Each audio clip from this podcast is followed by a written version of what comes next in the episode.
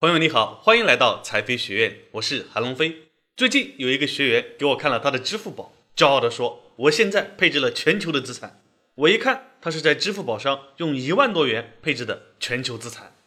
一万元配置全球资产，听起来是不是很高大上呢？一万元能不能配置全球资产呢？可以的。学过我们前面基金基础课的朋友啊，应该知道，你可以通过基金买点中国的资产。再通过 QDII 基金买点香港、美国、日本、德国的资产，还可以去买房地产基金、黄金基金等。这样子，你连房子、黄金等资产都有了，不仅配置了全球资产，还能配置股票、债券、黄金、房地产等各类资产。看起来是不是很高大上？以后逢人你就可以说我在全球都拥有资产，从股票到黄金再到房地产，样样齐全。别人肯定对你刮目相看，你觉得如何呢？我给这个事情的观点呀是：哟呵，资金不多，梦想还不小。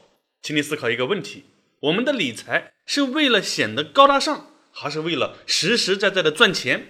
所以，不以赚钱为目的的理财就是耍流氓。如果你有个大几百万，配置个全球资产，追求平衡还是有必要的。但是，就一万块钱还去配置，那就纯属为了好看。资金越多，我们考虑的是资产配置的平衡性。比如，不能全拿来买房产，也不能全拿来买金融资产，也不能全部投资国内，也不能全部投资国外。这时候追求的是平衡，防止某一类资产或某一个国家资产出现大的风险。这个阶段追求的更多是如何守住你的财富，让你的财富更加稳健。资金比较少呢，考虑的就是如何把有限的钱更好的保值增值。当下是创造财富的阶段，还没有到首富的阶段，所以没有必要拿着一万块钱操着一千万的心。如果你理财是为了看起来高大上，你可以用一万元去配置全球资产，一千元都可以做到。如果是为了赚钱，我们该怎么做呢？与配置全球资产相反，应该集中资金做多中国。做多中国就是看好中国发展，投资中国的资产。现在已经不再是崇洋媚外的时代了。